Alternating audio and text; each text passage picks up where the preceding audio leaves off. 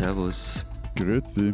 Und hallo, willkommen zur 161. Ausgabe unseres Transalpinen Podcasts mit Lenz Jakobsen, Politikredakteur bei Zeit Online, normalerweise in Berlin, heute mal wieder in Dinkelsbühl in Franken. Matthias Daum, Leiter der Schweizer Ausgabe der Zeit in Zürich. Und Florian Gasser von den Österreichseiten der Zeit heute wieder aus Wien. Und wenn sich irgendwer über die Geräuschkulisse wundert, ich wurde von einer Baustelle willkommen geheißen.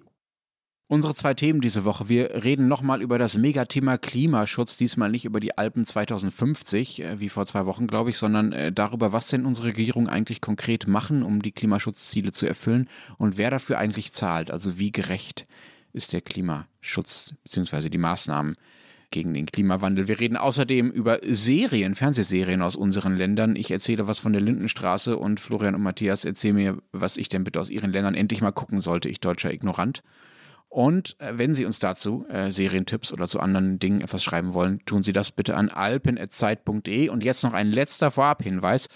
Wir planen ja für den 20. Juli ein großes äh, Zeit Online Podcast Festival, kostenlos den ganzen Tag auf zwei äh, Bühnen, virtuellen Bühnen. Natürlich, wenn Sie daran teilnehmen wollen, gehen Sie einfach auf zeit.de slash festival. Jetzt noch, Matthias, bevor wir in die Themen einsteigen, wüsste ich dann doch noch eine Sache ganz gerne von dir. Während ich im Urlaub war, ich komme gerade aus dem Urlaub, äh, habt ihr euch mit der EU endgültig äh, verkracht. Es ist zum Burnout gekommen. Fantastisches Wort.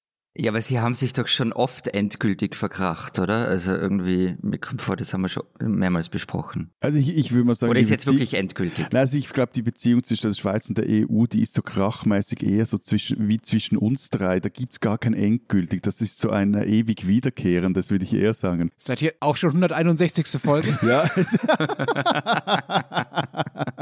Verhandlungstage waren es mehr. Nein, eben vergangenen Mittwoch hat der Bundesrat entschieden, dass er nicht mehr länger mit der EU über das sogenannte Rahmenabkommen verhandeln will. Über das Rahmenabkommen haben wir auch in dieser Sendung schon mehrfach gesprochen.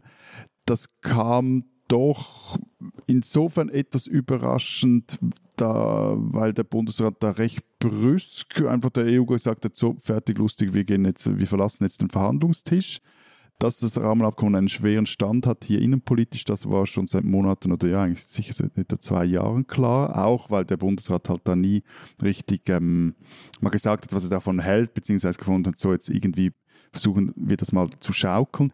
Das Ganze ist auch aus meiner Optik eher seltsam, weil weder das Parlament noch das Volk zum vermutlich wichtigsten außenpolitischen Geschäft der letzten 20 Jahre nichts zu sagen hatte. Im Gegenteil, also und dazu kommt auch noch, dass es eigentlich die letzten 20 Jahre immer wieder diesen bilateralen Weg und das Rahmenabkommen wurde dann also als, als Weiterführung dieses Wegs eigentlich jeweils beschrieben. Zu diesem bilateralen Weg sagt es eigentlich immer Ja in x Volksabstimmungen. Also es ist alles sehr, sehr, sehr seltsam und vor allem es ist auch recht unklar, wie es weitergeht. Ja. Und was passiert jetzt? Kannst du es kurz sagen? Jetzt sind alle mal, vor allem seitens der EU, Entschuldigung, äh, der Ausdruck zünftig angepisst. Auch über die Art und Weise, wie jetzt das geschah. Na, aber was passiert jetzt weiter? Also muss ich jetzt da mein Passherz sagen? Ähm, oder gibt es jetzt dann wieder Grenzkontrollen zwischen unseren Ländern? Äh, für dich, hoffe ich, gibt es immer eine Grenzkontrolle, weil Typen wie dich Lustig. einfach so reinzumachen. Nein, eben, aber jetzt passiert mal, also was jetzt passiert ist, genau und am vergangenen Mittwoch zum Beispiel, ist, dass ein äh, Abkommen über die gegenseitige Anerkennung von technischen Richtlinien in der Medizinaltechnik zum Beispiel ist ausgelaufen. Also das ist jetzt fertig und das wird nicht erneuert. Und das ist etwas, das jetzt die EU gesagt hat, hey, solange ihr kein Rahmenabkommen mit uns macht, werden wir die bestehenden bilateralen Verträge nicht updaten. Das heißt, also wir hungern euch aus, ein bisschen vertragstechnisch. Eher medizinaltechnisch, aber ja. Ja, aber jetzt okay, mal medizinaltechnisch, aber gibt es auch andere Dinge. Zum Beispiel möchte die Schweiz, da habe ich glaube ich auch schon erzählt, eigentlich ein, ein Stromabkommen haben, braucht man auch für die Energiewende etc. Es wird so ein, ein nach und nach werden ein und ums andere werden diese Verträge hohl. Dann lass uns doch in den nächsten äh, Wochen oder Monaten nochmal eine, äh, in einer Folge ausführlicher darüber sprechen, äh, wie ausgehungert die Schweiz äh, mittlerweile durch die EU ist und äh, wie es da weitergeht nach diesem äh, Burnout der vergangenen Woche. Und lass uns jetzt mal zum ersten Thema kommen. Ich habe gerade schon gesagt, wir haben vor zwei Wochen über die Alpen 2050 geredet. Jetzt wollen wir so ein bisschen über konkrete Klimaschutzmaßnahmen und soziale Gerechtigkeit beim Klimaschutz reden. Und wie immer haben uns die lieben Schweizer mit ihrer direkten Demokratie einen sehr schönen Anlass dazu gebastelt. Vielen Dank dafür. Yes, sir. Wir stimmen am 13. Juni, habe ich auch schon erwähnt, über das neue CO2-Gesetz ab. Das ist eigentlich unser Klimagesetz, mit dem wir jene Emissionssenkungen definieren, für die wir uns im Pariser Abkommen völkerrechtlich verpflichtet haben. Ihr habt ja euer Ziel, bis 2020 die Emissionen äh, um 20 Prozent zu reduzieren, also im Vergleich zu 1990 immer, schon deutlich verfehlt. Das heißt, ihr müsst jetzt deutlich strenger werden, um diese Ziele noch zu erreichen und auch um die neu gesteckten Ziele zu erreichen. Wie macht ihr das? Ja, wir haben die Ziele um satte 6 Prozentpunkte verfehlt. Vor allem halt, weil der Verkehr noch immer etwa gleich viele Emissionen ausstößt wie vor 30 Jahren. Wobei man hier fairerweise halt auch sagen muss, dass die Bevölkerung in der Schweiz seit 1990 um ein Drittel gewachsen ist. So, und jetzt also soll mit dem neuen Gesetz sollen die Emissionen bis 2030 um 50 Prozent gegenüber 1990 gesenkt werden. Dazu ist ein ganzes Bündel von Maßnahmen vorgesehen, höhere Lenkungsabgaben auf Heizöl und Gas. Es gelten strengere Grenzwerte und Zielwerte für Neuwagen, also für Autos, äh, Lastwagen etc. und auch für Gebäude.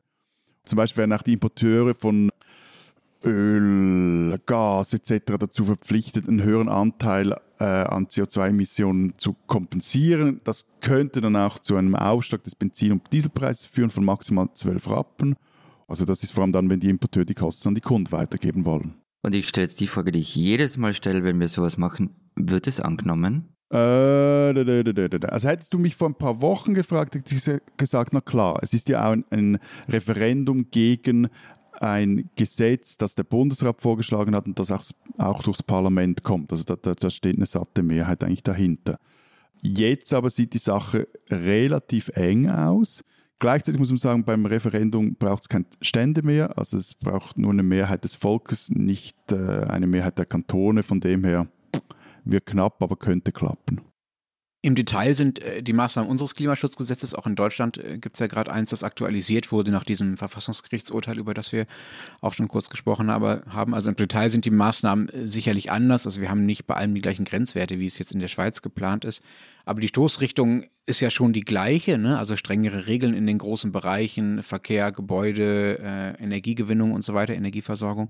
Und damit ist auch die zentrale Frage natürlich die gleiche, die politische Frage, über die wir heute vor allen Dingen reden wollen. Wie gelingt dieser Klimawandel ohne gesellschaftliche Schäden? Und das heißt ja vor allen Dingen, ohne die sozialen Ungerechtigkeiten zu vertiefen. Ich habe da ein Beispiel gefunden äh, aus den deutschen Regeln. Da geht es ums Öl und ums Gasheizen. Wer bisher mit Öl und mit Gas heizt, der zahlt pro Kilowattstunde schon jetzt ein paar Cent mehr, weil auf den CO2-Ausstoß ja ein extra Aufschlag drauf liegt, ein CO2-Preis. Ähm, und dieser Preisaufschlag wird jetzt noch steigen. Das wird ja tendenziell in allen unseren Ländern der Fall sein. Und dann ist die Frage, wer zahlt denn das eigentlich in Mietwohnungen? Ja, das ist in beider Hinsicht irgendwie ungerecht auf den ersten Blick. Die Mieter, die ja nichts dafür können, dass in ihrem Haus noch mit Öl oder Gas geheizt wird, weil die Vermieter ja dafür zuständig sind, da die Heizung äh, ein- oder auszubauen oder zu renovieren. Und die Mieter, die ja auch tendenziell eher weniger Geld haben als die Vermieter. Oder auf der anderen Seite die Vermieter, die das Öl oder das Gas ja gar nicht selbst verbrauchen, mit dem da geheizt wird in den Wohnungen. Da stellen sich halt sehr akute Gerechtigkeitsfragen, die letztlich, wenn man genauer hinschaut, in eigentlich fast allen äh, den einzelnen Maßnahmen äh, der Klimapolitik lauern. Aber da bleibt doch mal beim Heizen. Wie wird das bei euch gelöst? Ja, bisher war es so, dass die Mieter das getragen haben. Das wird jetzt geändert mit dem Klimaschutzgesetz. Äh das heißt, verzeih, ganz kurz, in Deutschland, wenn ich in einer Mietwohnung bin und ähm, die Heizung wird getauscht in meinem Wohnblock, dann muss ich das mitzahlen. Nein, nein, nein, nein, nein, nein. Und nicht der Eigentümer. Nein, nein, nicht die Heizung wird getauscht, sondern du zahlst den Verbrauch natürlich. Also je mehr, ah, ist ja ah, logisch, je mehr okay. du heizt, desto mehr ja. zahlst du. Und da Öl und Gas teurer wird durch den CO2-Ausstoß und den Preis, der darauf liegt, zahlst du natürlich dann auch mehr. So.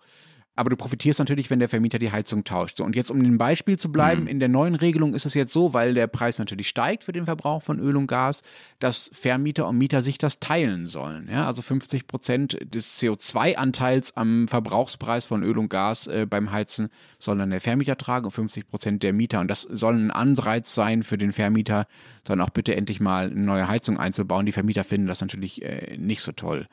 Wie ist das denn bei euch? Wie werden denn bei euch äh, diese Preissteigerungen, die der Klimaschutz ja erstmal sind, ne, im Kern, ähm, also die Preissteigerung für CO2, wie wird das sozial abgefedert? Ja, bleiben wir kurz bei der Heizungskiste. Da geht es jetzt nicht um, um Preissteigerung bei uns, sondern tatsächlich um den Tausch. Und das ist nämlich ein riesiges Thema. Also es gibt in Österreich, keine Ahnung, wie das im Vergleich zu euch ist, aber noch 600.000 Haushalte, die mit Erdöl und eine Million, die mit Erdgas heizen. Und 300.000 Haushalte davon haben ein geringes Einkommen. Und jetzt kann man einerseits natürlich sagen, wenn man umsteigt, dann rentiert sich das auf lange Frist.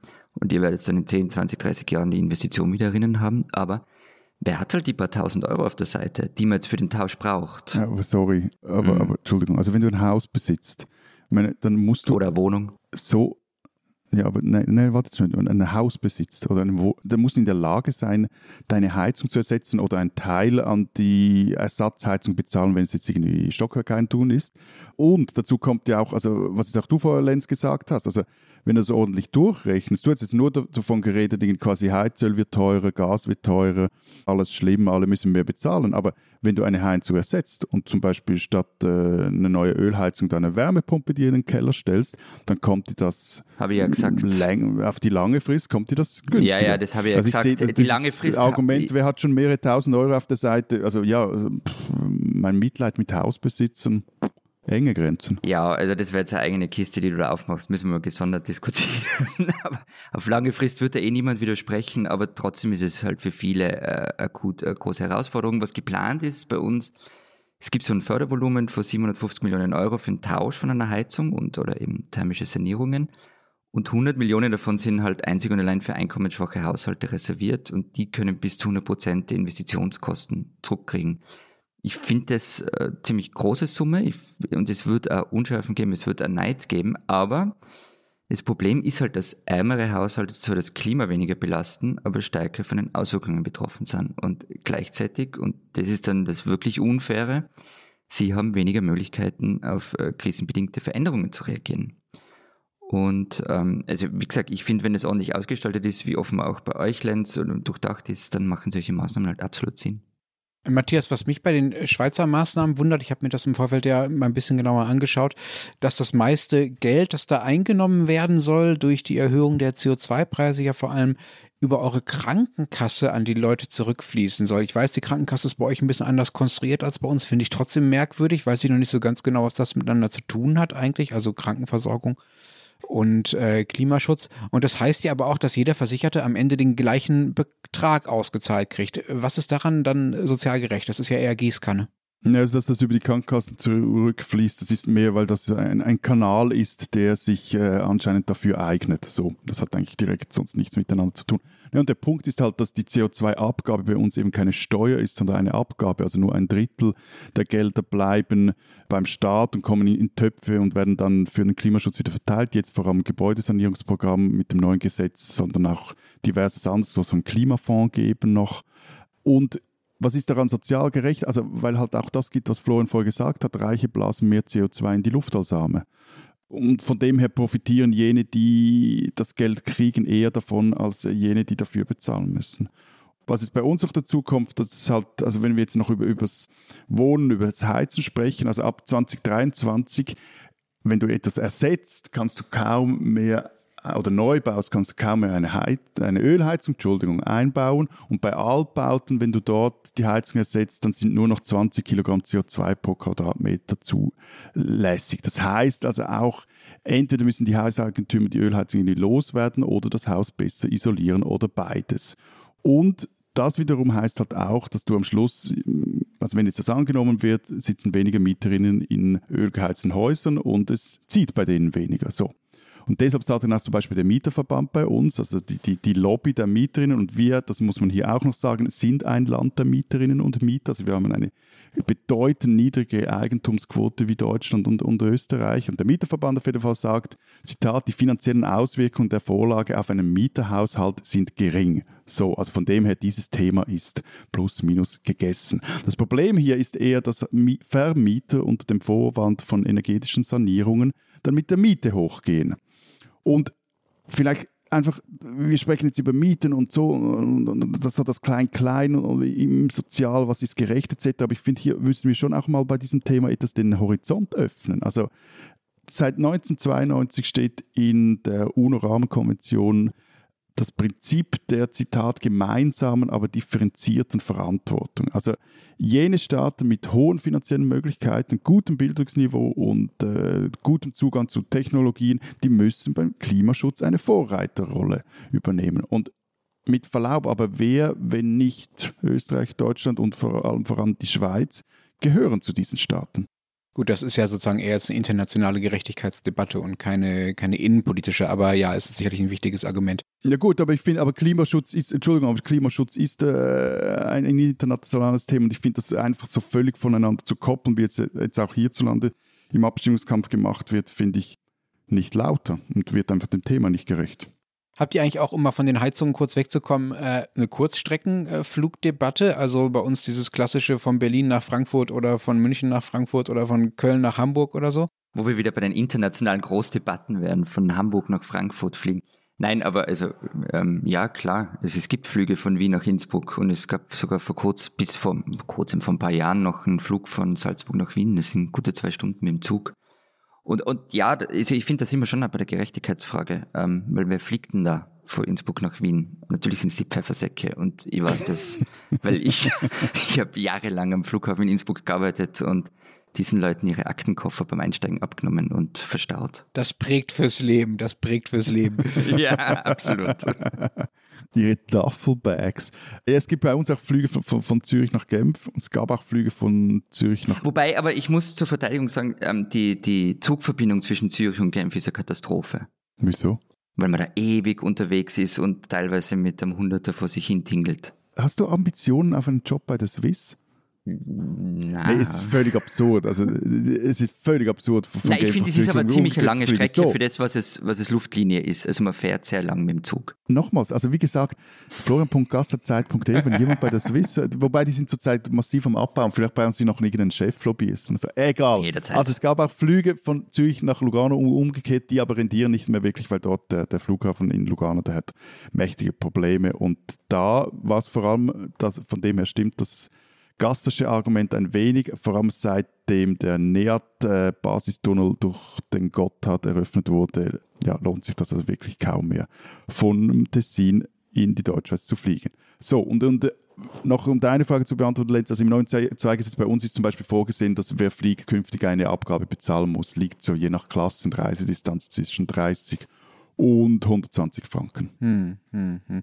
Bei uns ist es ja interessanterweise so, dass sehr schnell aus der Kurzstrecken- und innerdeutschen Flügedebatte eine Mallorca-Debatte geworden ist, was damit zu tun hat, dass Teile der deutschen Öffentlichkeit Mallorca zu so einer Art äh, erweiterten deutschen Territorium zählen. Da gibt es tatsächlich Forderungen von den Grünen, sagen wir mal, diese Flüge unattraktiver zu machen. Da wird ihnen dann direkt äh, Verbotspolitik vorgeworfen. Das sagen sie nicht. Ne? Sie wollen einfach nur Fliegen so teuer machen und Bahnfahren so günstig. Also in diesem Fall nicht Bahnfahren nach Mallorca, sondern Bahnfahren auf innerdeutschen Strecken, dass diese Flüge nicht mehr notwendig werden und nicht mehr so viel äh, genutzt werden. Aber das ist natürlich auch zumindest aus Sicht der Kritiker dann eine Frage der sozialen Gerechtigkeit, ne? weil zumindest wenn es um Mallorca-Flüge geht, das sind halt in der Regel dann nicht mehr unbedingt nur die Pfeffersäcke, die damit äh, fliegen. Aber Florian, ich habe da so eine Vermutung irgendwann hast du ja aufgehört, am Flughafen zu arbeiten und den Flughafen eher zu nutzen. Bist du denn selber schon mal innerösterreichisch geflogen?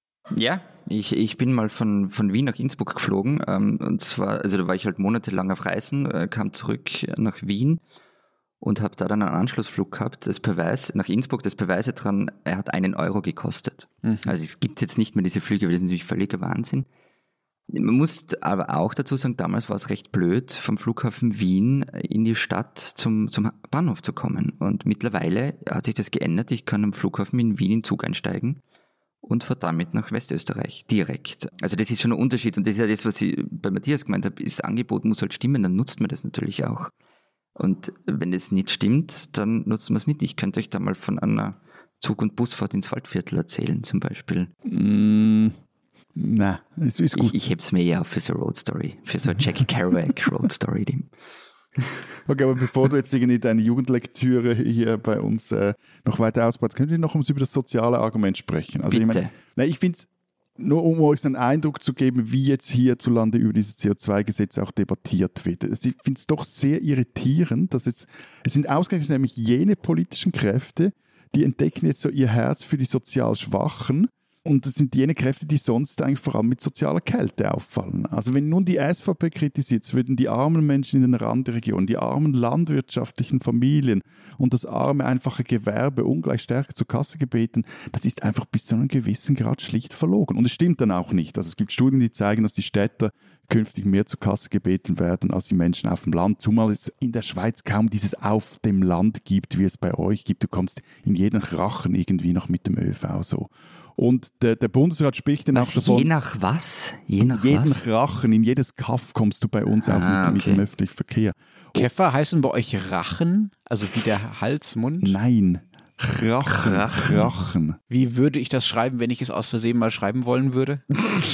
Du würdest es nicht schreiben, weil es eigentlich nicht geschrieben wird, aber du würdest schreiben C-H-R-A-C-H-E-N, so. Okay. Wieder was gelernt. Anyway, und nun noch, auch noch mal so etwas, die, die, die finanziellen äh, Dimensionen zeigen. Also der Bund, das Rat und das Parlament sprechen davon, dass das neue CO2-Gesetz im Schnitt eine Familie gerade mal 100 Franken im Jahr kosten werde. Und die SVP behauptet, es seien 1000 Franken. Aber selbst wenn es diese 1000 Franken wären, also Freunde, es geben jetzt wirklich viele durchschnittliche Familien in der Schweiz für dümmeres Geld aus als für einen Klimaschutz. Ja, ich höre den Florian schon stöhnen, aber bevor ich äh, Florian seinen Stöhnen ausführen lasse, würde ich gerne noch kurz aus Deutschland berichten, was hier so die, äh, sagen wir, die Gerechtigkeitsdimension angeht und auch äh, die Preise. Du hast jetzt von den äh, 100 Franken äh, gesprochen für eine Familie. Das ist tatsächlich relativ wenig. Ne? Also in Deutschland gibt es Berechnungen, die sagen, das neue Klimaschutzgesetz kostet eine vierköpfige durchschnittsverdienende Familie immerhin 477 Euro im Jahr mehr. Das wäre gerade, wenn man Euro und Franken und die höheren Lebenshaltungskosten und so ähm, in der Schweiz und in Deutschland äh, in Relation setzt, wäre das schon ordentlich. Das hielt übrigens Christian Lindner äh, nicht davon ab, sich mal bei äh, Bild TV sehr öffentlichkeitswirksam zu verrechnen und stattdessen von 2640 Euro im Jahr Sonderbelastung zu sprechen. Ich erspare euch jetzt äh, die Offenlegung, wie er sich da verrechnet hat, aber ähm, ja, sagen wir mal so, er hatte ja durchaus auch ein Interesse daran, die Belastung als besonders hoch darzustellen, weil er ja nicht Teil der Regierung ist. Und die Frage, wie man jetzt diese Kosten, die da äh, auf die Durchschnittsverdiener und auch auf die Geringverdiener äh, ja in besonders hohem Maße zukommen, wie man die besonders gut abfedert, da ist man sich noch nicht so ganz einig. Es gibt einen Vorschlag beispielsweise von dem sehr renommierten Klimaforscher Ottmar Edenhofer, der sagt, äh, der Staat solle halt ähm, mit dem Geld äh, zum Beispiel mal die Stromkosten subventionieren, weil Strom ja etwas ist, woran man schlecht sparen kann ne? und äh, was deshalb den Ärmeren äh, stärker zur Last fällt als den Reicheren. Und schlägt auch das vor, was bei euch ja auch geplant ist, Matthias, so eine pauschale äh, Klimaprämie pro Kopf quasi. Und dann soll auch noch natürlich äh, investiert werden in Klimaschutzmaßnahmen. So, und jetzt, Florian, äh, darfst du uns erklären, wa- was du so schlimm fandest. Na, mei. Also, i- du hast ja eh recht mit dem, was du gesagt hast, Lenz. Also, es ist halt wirklich so, Danke, wenn man CO2, bitte gerne. Es ist halt wirklich so, wenn man CO2 in welcher Form er immer besteuert oder, oder mit einer Abgabe versieht, ist ja völlig wurscht. Dann trifft es natürlich niedrige und mittlere Einkommen höher. Ist ja irgendwie logisch. Und es gibt eine Studie der WU Wien, die hat ähm, die Verteilungswirkung der direkten Belastung einer CO2-Bepreisung von 50 Euro pro Tonne berechnet. Ähm, das wären Einnahmen von 920 Millionen Euro. Ähm, und das einkommensschwächste Zehntel der Haushalte ist mit 1,2 Prozent des verfügbaren Haushaltseinkommens viermal so stark belastet wie das einkommensstärkste Zehntel, ähm, bei dem es 0,3 Prozent vom Ein Haushaltseinkommen sind. Muss allerdings zugeben, das ähm, sind sehr grobe Zahlen. Also da gibt es Stadt-Land-Unterschiede nicht. muss man noch einmal dazu sagen, weil wir am Anfang der Sendung eine andere Rechnung aufgemacht haben. Es ist so, die Reichen Hm. zahlen natürlich in absoluten Euro- oder Frankenbeträgen Ja, ja, mehr, klar, weil sie logisch. ja auch mehr verbrauchen in der Regel, also größere Wohnungen haben, größere Häuser und so weiter, um beim Heizbeispiel zu bleiben. Aber relativ gesehen zahlen sie weniger, ja, äh, weil sie eben für andere Dinge noch viel mehr Geld übrig haben und das Heizen einen viel geringeren Anteil ihres Budgets ausmachen, um beim Beispiel zu bleiben. Ja, genau, da geht es natürlich auch ums Autofahren und solche Dinge, aber man muss eben zu den Zahlen jetzt noch kurz dazu sagen, das sind sehr grobe Zahlen, weil eben Stadt-Land-Unterschiede, Haushaltsgröße und da das Heizungssystem jetzt mit einberechnet ist, das ist immer eine grobe Richtung. Und man wird halt was machen müssen. Es gibt bei uns ein paar Vorschläge, ähm, die zum Beispiel in der WU-Studie stehen, also Senkung vom Krankenversicherungsbeitrag, Einkommensteuertarifsenkung oder eben auch am Pro-Kopf-Ökobonus. Also da geht, glaube ich, ein bisschen in die Richtung, was ihr erzählt habt. Aber mir kommt halt vor, so richtig hat noch niemand, hat niemand so eine Idee, ähm, wie sich das machen ließe. Und ich finde wirklich eine ökologische Steuerreform, dass man die sozial gerecht macht, das wird eine gigantische Herausforderung. Diesen Österreicher sollten Sie kennen. Grüß euch, ich bin der sechsbeinige Hund von Archip. Wer diesen Satz sofort zuordnen kann, er gehört nicht mehr zu den ganz jungen Menschen. Ich habe ihn natürlich in lebhafter Erinnerung. Gerhard Beiger galt als dieser sechsbeinige Hund des italienischen Mineralölkonzerns Archip. Ein Tiroler war der Hallotri der Formel 1, der Playboy mit der riesigen Luxusjacht in Monte Carlo und den wilden Partys, der zwar ein Riesentalent und sehr erfolgreich war, aber irgendwie doch nie Weltmeister wurde. Die Elektronik ist eingegangen, war so ein Satz, den man so oder so ähnlich hörte, wenn er mal wieder ausgefallen war. Mittlerweile ist Berger 61 Jahre alt, lebt wieder in Wörgl in Tirol und leitet das Logistikunternehmen, das sein Vater gegründet hat. Quasi nebenbei war er dann mal Motorsportdirektor von BMW, Teamchef von Toro Rosso und jetzt gehört ihm die DTM, die frühere deutsche Tourenwagenmeisterschaft die stand eigentlich vor dem Aus, äh, weil wen interessiert so eine Benzinbrüderveranstaltung noch. Ähm, aber Berger hat ihr quasi über Nacht oder besser gesagt über den Winter ein neues Image verpasst. Billiger soll die DTM werden, wieder ein bisschen mehr Action auf den Rennstrecken bieten, aber vor allem nachhaltiger. Wie das funktionieren soll, hat er mal vor zwei Wochen in seinem Büro in Wörgl erzählt. Es geht dabei eben nicht nur um die Autos auf der Strecke, die sollen zwar irgendwann auch elektrisch angetrieben werden, sondern auch um die Lkw der Teams, die Anreise der Fans, den Abfall und so weiter. Wenn alles klappt, wie sich Berger vorstellt, dann ist die DTM im Jahr 2030 CO2-neutral. Das ist zumindest sein erklärtes Ziel. Ob das klappen kann oder ob sich da halt so ein alter Motorsportler einfach nochmal ein Denkmal setzen will, darüber wird diese Woche ein Alpenporträt für die Österreich- und die Schweiz-Ausgabe der Zeit geschrieben. Gerhard Berger, ein Österreicher, den man kennen muss.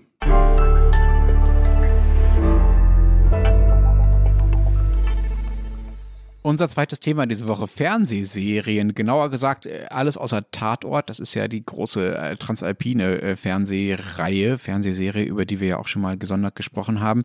Wir reden über andere Serien aus unseren Ländern. Anders ist die Reunion der großen, großen Serie, nicht transalpin, sondern aus den USA, Friends. Und ich äh, beginne mal wieder mit einem äh, Geständnis äh, deutscher Ignoranz und deutschem Desinteresse an euren Ländern. Ich glaube, ich habe keine einzige österreichische oder schweizerische Serie wirklich mal gesehen. Qu'est surprise. Aber du hast nie Pingu gesehen und du hast deinen Kindern Pingu bis jetzt vorenthalten, also echt jetzt? Was bitte? Pingu? Pingu, das ist, das ist quasi unsere Alpen-Pepperwoods, also auf Sendung in über 100 Ländern. Und äh, erfunden hat es übrigens ein Deutscher, der in der Schweiz äh, damals gelebt hat, Ottmar Gutmann. Und co-produziert hat die Serie auch noch, das kommt auch noch dazu, das ZDF. Wobei Gutmann, das ist die traurige Geschichte an, an der Pingu-Geschichte. Also Pingu, das ist ein, so ein Plastilin-Pinguin, der äh, mit seiner Familie am Südpol äh, Abenteuer erlebt. Aber eben die, das Tragische an der Geschichte ist, dass Gutmann 1993 dann starb inmitten seiner Plastilin-Pinguine, war überarbeitet und nahezu mittellos und arbeitete gerade an der Folge 36. Habt ihr ihn nicht gut bezahlt, Matthias? Ehrlich gesagt, das ist, ich glaube, wer da wie viel oder wie wenig Geld für diese Serie äh, erhalten hat, das ist wirklich ein Riesending. Irgendwann mal wurde sie für, wurden die Rechte für einen zweistelligen Millionenbetrag dann weiterverkauft, aber es war unklar, wer da genau davon profitierte. Und ein, äh, ich glaube, das war ein ehemaliger nicht Mitarbeiter, sondern Kollege von ihm oder so, der hatte mal gegenüber der NZZ gesagt, dass der, der Gutmann doch recht über den Tisch gezogen worden sei, was er da für so eine einzelne mhm. äh, Folge erhalten hat. Muss man sich ja vorstellen, extrem aufwendig. Also wie, wie so diese Wallace und Gromit oder ähm, Sean das Schaf-Serien war die mhm. gemacht. So dieses mhm. Darf ich nur kurz sagen, dass ich mir nicht traut habe, die Friends Reunion anzuschauen, obwohl ich eigentlich alle zehn Staffeln mitreden kann. Wollte ich kurz nur. Wovor hattest du Angst? Also ja, ich habe eine Szene hab gesehen, wie Lisa Kudrow mit Lady Gaga Smelly Cat im, im Central Park spielt. Das fand ich super. Nee, ich hatte ein bisschen Angst, hast du gesehen, wie die Darsteller jetzt ausschauen? Wie die, also, ja, vielleicht gibt es irgendeinen Selbsthilfe, Friends Selbsthilfe-Podcast, in dem das thematisiert ich wird. Über, überhaupt nicht raus, was du uns eigentlich erzählen willst, aber der Punkt Gar nicht, war ich habe es nicht das- geschaut. Das waren ich, gar ich keine neuen Folgen, sondern das sind einfach die Hauptdarsteller haben sich irgendwie in das alte Set gesetzt und dumm rumgequatscht und dafür aber Millionen kassiert. So habe ich das verstanden, oder? Wahrscheinlich, ja. Das machen wir auch irgendwie bei Folge Ich wollte 1661. gerade sagen, also wir, wir sollten uns nicht drüber beschweren, Matthias. Wir machen was falsch. Wir haben kein Set und wir verdienen keine Abermillionen. Kriegst du das nicht? Bitte? Kriegt der Matthias keine Millionen? Ist es. Okay. Der braucht das nicht mehr.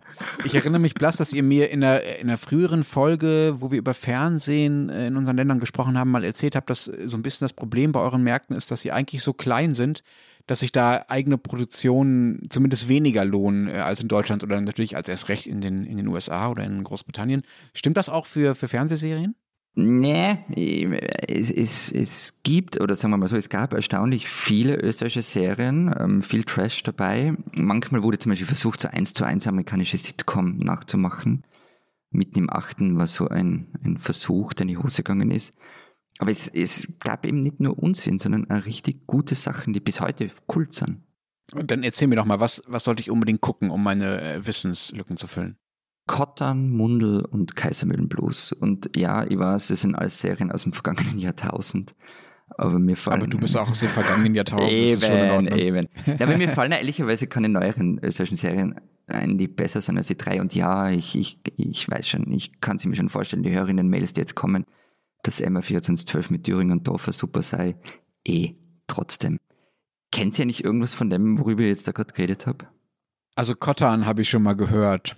Da hört es dann aber auch auf, ehrlich gesagt. Hm. Ja, und, und, und Dorfer, sag mir was. Ja, okay. Also MA 2412, damit wir da diese Fans auch bedient haben, ist die Wiener Magistratsabteilung für Weihnachtsdekoration und das, in der sitzen mit Thüringen und Dorfer die faulsten Beamten der Republik. Rest bitte selber ansehen. YouTube hilft einem weiter. Aber fangen wir mit Kottern an, weil auf den ersten Blick wirkt es wie eine recht normale Polizeiserie um den Major äh, Adolf Kottern. Und die erste Hörspielreihe davon wurde übrigens vom ORF gemeinsam mit dem SWF, also ich glaube, das ist der jetzige SWR, produziert. Später kam dann die Fernsehserie, lief von 76 bis 83. Kottern wird ab Folge 6 von Lukas Daritz gespielt und die Serie ist echt grandioses Gaga-Fernsehen. Also sie hat da das Humorverständnis auf den Kopf gestellt und wirkt bis heute nicht verstaubt. Es geht um den faulen Kottern und sein übereifriger Gehilfe, der zu Fortbildungszwecken ständig Krimis liest, die stolpern da irgendwie durch ihre Kriminalfälle. Der Polizeipräsident sorgt sich ständig ums Ansehen seiner Behörde, zu Recht übrigens, und kämpft in den ersten Folgen aber hauptsächlich gegen Stubenfliegen. Und also die heimliche Hauptrolle spielt aber ohnehin der Kaffeeautomat im Revier. Und es wäre ja übrigens in Österreich, wenn es nicht irgendwie eine politische Implikation geben hätte. Und das Highlight war 1977, als nach einer Folge ein ÖVP-Abgeordneter im Nationalrat eine Anfrage an den sozialdemokratischen Innenminister gestellt hat. Die Frage lautete, ob er, der Innenminister, der Ansicht sei, Moment, das genaue Zitat, äh, ob er nicht der An die Ansicht teile, wonach der Fernsehfilm geeignet gewesen sei, das Ansehen der Exekutive herabzusetzen und das Vertrauen der Bevölkerung zur Exekutive zu untergraben. Da. Ah, Österreich. da habe ich nachher noch ein schönes anderes aktuelles Beispiel, aber ja. Ähm, Erwin Lanz, der angesprochene Innenminister, hat daraufhin versichert, er hat wirklich versichert der österreichischen Bevölkerung, dass Kottern reine Fiktion sei und nichts davon mit echter Polizeiarbeit zu tun habe. Also eben, wenn das mit dem Tourismusdirektor nicht klappt, Mm. dann wirst du Chef der Exportagentur für das österreichische Lichtspiel schaffen. Also das, äh, Lichtspiel schaffen ist aber fast eher schon das- 19. Jahrhundert, oder? Ich nehme das als Kompliment und leite jetzt einfach direkt zum Mundel und zum Kaisermühlenblues über. Kennt ihr den Mundel echt nicht? Habe ich noch nie Mundel gebracht? Das ist ja Schand eigentlich. Also der Mundel ist der Edmund Sackbauer, ähm, ein Wiener Elektriker, gespielt von Karl Meikatz. Die Serie heißt komplett Ein echter Wiener geht nicht unter, lief von 75 bis 79. Und es dreht sich wie um... gesagt, Lichtspiel schaffen. Ja, ja, ja, ja, ja, ja.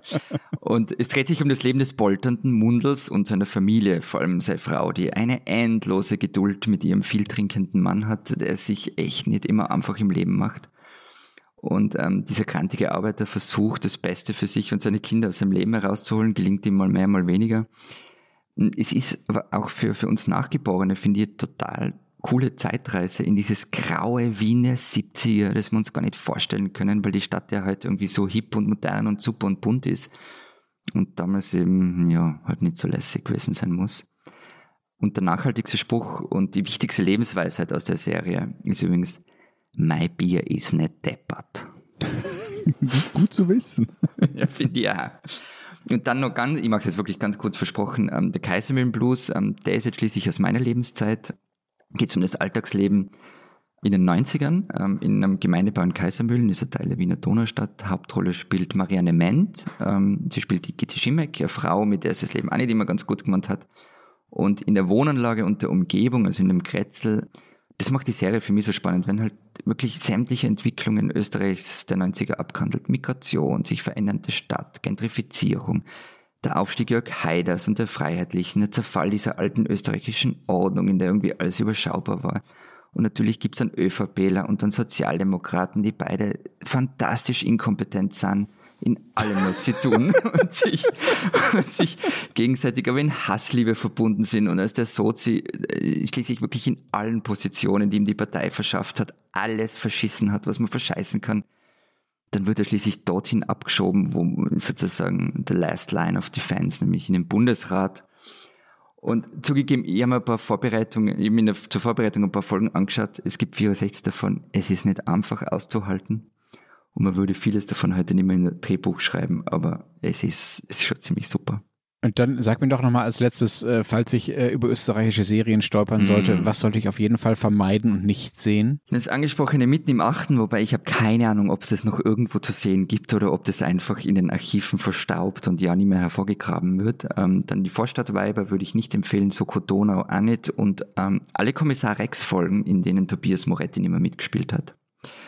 Und außer Konkurrenz möchte ich übrigens nur die Serie Die Vier da empfehlen. Ähm, passt nicht ganz zu uns, weil es eher Kabarett ist, aber schaut euch bitte alle die Folge Der vierte Mann an. Gibt's auf YouTube. Ich, ich, bin jetzt ja etwas in der unangenehmen Situation, dass ich gar nicht weiß, was ich jetzt da noch sagen soll. Also ähm, ich könnte jetzt Florian versuchen zu, zu toppen, aber da hätte ich teilweise irgendwie ein, ein schlechtes, das könnte ich eigentlich nicht mit gutem Gewissen sagen oder machen. Aber ich würde jetzt mal drei Serien noch vorstellen aus der Schweiz, wobei die eine, die eine habe ich gar nie gesehen und die, die ist, für die bin ich wirklich zu jung. Also die lief 1948, äh, 1948, 1984. 1984 und hieß Motel, aber 1984 hatten wir zu Hause noch gar keinen Fernseher ich glaube, das war auch nicht für vier, fünfjährige gedacht damals.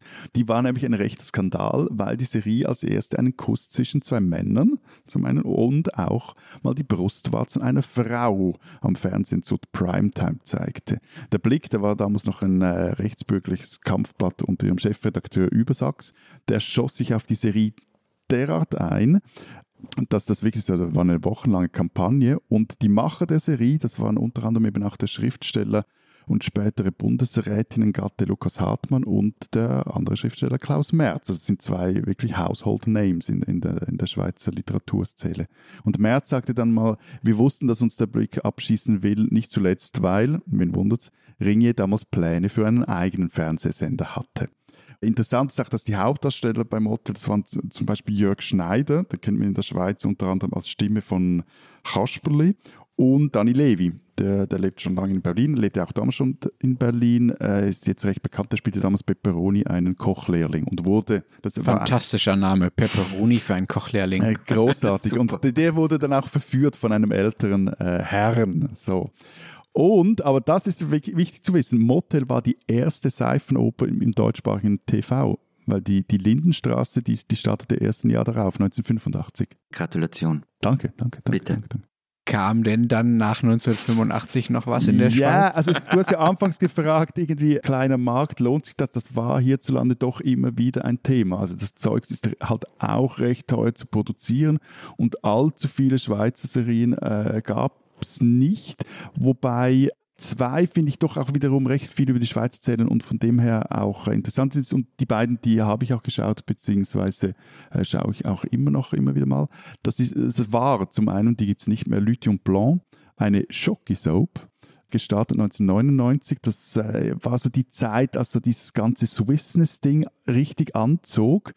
Die erzählt, wie es halt so Telenovelas tun, Familiengeschichte der Chocolatier Blanc, spielt in Saint-Croix im Jura und in Zürich, gedreht wurde aber vor allem hier in der Agglomeration von Zürich, glaube ich in Glattfelden. Und auf einer Metaebene geht es auch da, das ist da ähnlich, was du erzählt hast, Florian, so um die Abwicklung der alten Schweiz, in denen die Patrons immer weniger zu sagen haben. Es geht um den alten Stadt-Land-Konflikt etc. und gleichzeitig auch so um ein, um ein Wiederentdecken von eben dieser, dieser Art von Swissness auch.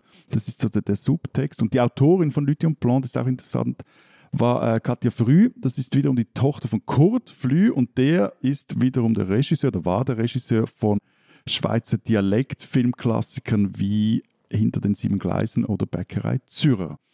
Und auch in Lüt Blanc übrigens spielt Bier eine wichtige Rolle, denn der letzte Satz, der in der Soap gesprochen wurde, sie wurde nämlich dann recht, ja, recht, äh, nicht gerade Hals über Kopf, aber doch zack, zack, irgendwann mal abgedreht von einer neuen Fernsehdirektorin. Auf jeden Fall der letzte Satz in der Soap, der gesprochen wurde, der lautete nämlich, Lidian, kann ich noch eine Stange haben? Und, und was ist die andere Serie noch? Der Bestatter, das ist eine, eine Krimiserie mit Mike Müller in der Hauptrolle. Ehemaliger Kriminalpolizist verliert seinen Job, übernimmt das Bestattungsunternehmen seines Vaters, kann das Schnüffeln aber nicht lassen. Äh, viele äh, halten die Serie für etwas provinziell, weil sie halt nicht so mit diesem Zack-Zack-Bum-Bum-Crime-Serien auf Netflix mithalten kann oder den, den nordischen Düsterkrimis. Aber ich mag die. Also weil sie halt auch viel über, weil ich, ähm, viel über die Schweiz erzählt, weil es hier spielt, vor allem im, im Aargau und äh, ja, das, das, das ist so Mittelland und das ist, am Schluss finde ich, macht das Setting halt doch aus etwas aus oder ja, der, der Mord in einer Aargauer Klinik ist halt einem halt dann doch näher als irgendwie in einer dänischen Irrenanstalt oder so. Ich bin ja sehr froh, dass wir vor, vor einigen Monaten, wenn nicht sogar Jahren, ja mal eine Folge über Netflix-Serien und neuere Serienproduktionen aus unseren Ländern gemacht haben, sodass wir äh, dieses Mal äh, so altertümlich wirken dürfen, wie wir es jetzt tun. Ich werde jetzt nämlich auch nicht von neuen Serien wie Mapa zum Beispiel erzählen, sondern auch nur von der einen äh, großen äh, deutschen Serie. Du hast sie vorhin schon angesprochen, Matthias. Lindenstraße. Meine Mutter hat das ja ehrlich tatsächlich jahrelang, wenn nicht jahrzehntelang jeden Sonntagabend geguckt und das ist schon eine unfassbar deutsche Serie gewesen. Ne? Dieses also ist ja mittlerweile eingestellt worden. Es gab so ein, ein, unbedingtes Sendungsbewusstsein und die Dialoge waren eigentlich so, sagen wir mal so verschrift, also so gesprochene Leitartikel manchmal, das passt halt schon sehr gut, zumindest zu so einem äh, gewissen Milieu in Deutschland. Man war da auf zwei Dinge war man sehr stolz. Einmal hat man in der Serie äh, in einer konzertierten Aktion gemeinsam das Licht ausgemacht wegen der bösen Atomenergie, das war ganz wichtig. Und dann war es immer sehr wichtig, wenn in, am Sonntag, in Deutschland wird hier immer sonntags gewählt, wenn an einem Sonntag Wahlsonntag war und dann die ersten Hochrechnungen um 18 Uhr kamen, und in der ARD, wo die Serie ja lief, verbreitet wurden und besprochen wurden, dann kam danach immer so 1850, 19 Uhr ungefähr tatsächlich noch eine aktuelle Folge Lindenstraße, die ja auch immer am Sonntagabend lief. Und in dieser aktuellen Folge wurden dann schon die ersten Hochrechnungen vom gleichen Wahlabend besprochen. Das war quasi Live-TV. Das Interessante war, dass äh, die meisten Lindenstraßen-Protagonisten natürlich immer auf Seiten der SPD oder später dann auch äh, auf Seiten der Grünen war. Also da war man sich äh, schon sehr bewusst, dass man immer auf der richtigen Seite stehen wollte und dass auch alle Ausländer natürlich immer nett sein mussten in dieser Serie oder Opfer. Äh, habt ihr das mal gesehen? Äh, wie fandet ihr das so? Ich habe einen einzigen Bezug zur Lindenstraße und das ist, es gibt von den Schröders ein Lied über die Lindenstraße. Kennt weder die Band noch das Lied irgendwer, das bin ich mir ganz sicher, also ja, Vergangenheit. Ähm, ich habe noch nie eine Folge davon gesehen und ich glaube aber, dass ich da was verpasst habe, oder? Ich sollte es mal nachholen. Ja, schon. Also vielleicht tue ich hm. der Serie jetzt auch ein bisschen Unrecht. Also sie war natürlich auch in vielen Dingen Vorreiter. Sie hat viele Milieus und viele Dinge, also auch Homosexualität beispielsweise, auch Armut, einfach Obdachlosigkeit. Ja, der große Harry Rowold hat einen Obdachlosen gespielt in der Lindenstraße über Jahre und saß da immer rum und hat so ein paar bissige Kommentare abgegeben. Was der Übersetzer Harry Rowold? Ja, der, der Übersetzer der, Harry Rowold hat in der Lindenstraße mitgespielt. Winnie the Pooh, Rowold saß rum als Bettler. Ja, also es gab sehr viele gute Dinge an dieser mhm. Serie auch und sie war in vielen Dingen auch Avantgarde, muss man sagen. Zumindest in den ersten Jahren oder Jahrzehnten später dann aus meiner Sicht zumindest nicht mehr. Aber wisst ihr, wer mal Aufnahmeleiter bei der Lindenstraße war? Keine Ahnung. Was, was? Nein, wisst ihr nicht, dann ja. verrate ich es euch der große, große Christoph Schlingensief. Stimmt, stimmt, das habe ich irgendwo mal gelesen. Das erschüttert stimmt, jetzt stimmt, irgendwas in mir. Ich weiß noch nicht genau was. Das kann ich gleich zurechtrücken. Christoph Schlingensief hat nämlich über diese Serie, bei der er dann mitgearbeitet hat, im Hintergrund zumindest, mal gesagt, ich zitiere aus einem Interview, das er äh, in seinen letzten Jahren, ist er mittlerweile verstorben, mit Benjamin von Stockrad-Barre geführt hat. Also Schlingensief sagte, Lindenstraße ist das Letzte. Ich habe das gehasst. Und Geisendörfer, das ist der Macher der Serie, Geisendörfer, das Arschloch, hat, wenn in der Kantine einer mal erzählt hat, er kenne einen Ausländer, der aber wirklich ein Schwein sei, dann kriegt er also dieser Sozialdemokrat gleich einen Anfall und sein Hundetuch ist fast verbrannt am Hals. Irgendwie geht es mir jetzt wieder ein bisschen besser.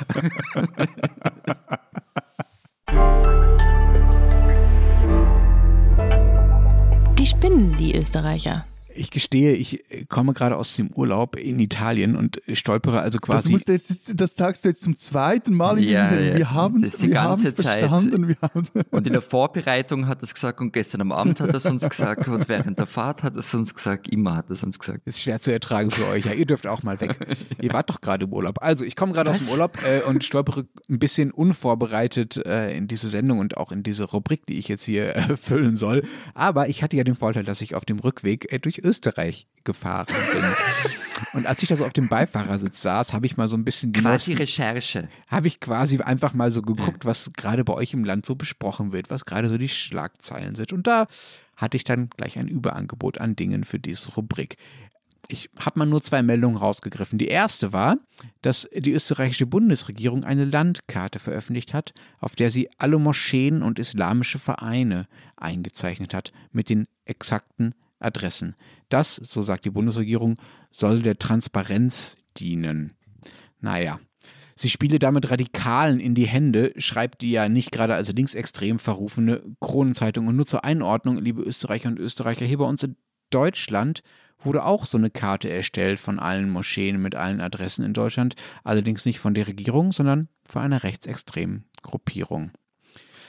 Damit zur zweiten Meldung. Die ÖVP, das ist ja nicht nur die Partei äh, des äh, Bundeskanzlers Sebastian Kurz, sondern auch die Partei, die äh, sich zumindest auf die Fahnen schreibt, mal die Republik gegründet zu haben, äh, geht jetzt offenbar zum Frontalangriff auf die eigene Justiz über, auf die österreichische Justiz. Die Ermittlungen der Korruptionsstaatsanwaltschaft gegen die ÖVP-Politiker, wir haben ja schon oft darüber gesprochen in den vergangenen Wochen, seien politisch motiviert, Zitat, und man werde sich das nicht gefallen lassen. Das sagt nicht irgendein wild gewordener Radaubruder von den hinteren Reihen aus den unwichtigeren äh, Bereichen der ÖVP, sondern der Fraktionschef der Partei. Bundeskanzler Sebastian Kurz hatte ja schon vor Monaten vor, ich zitiere, roten Netzwerken in der Staatsanwaltschaft gewarnt. Wenn eine Regierung beginnt, gegen die Justiz vorzugehen, weil die ihre Arbeit macht, äh, dann, liebe Leute, dann bleibt selbst mir, der ich ja eigentlich so gerne über euch Österreicher und Österreicherinnen spotte, langsam das Lachen im Halse stecken. Eine Woche, zwei Meldungen und ein Österreich, in dem weiterhin sehr, sehr viele spinnen.